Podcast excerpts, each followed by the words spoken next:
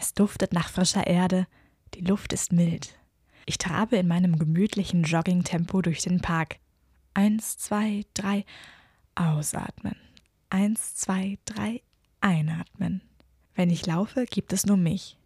Dann kann ich meine Gedanken kreisen lassen. Am Anfang hatte ich Angst davor, alleine mit meinen Gedanken zu sein. Da habe ich mich mit Musik in den Ohren davor abgelenkt. Von klein auf bin ich von medialen Reizen umgeben. Da dudelt das Radio, dort der Fernseher, auf der Straße blinken große Leuchtreklamen oder Nachrichtenticker melden die neuesten Ereignisse auf riesigen Anzeigetafeln. Es ist immer schwieriger geworden, sich dem Ganzen zu entziehen.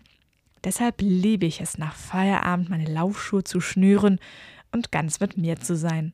Statt durch die Welt zu hasten auf dem Weg zum nächsten Termin, lasse ich mich durch den Ringpark treiben und habe plötzlich ganz viel Zeit, über das Grün der Blätter nachzudenken.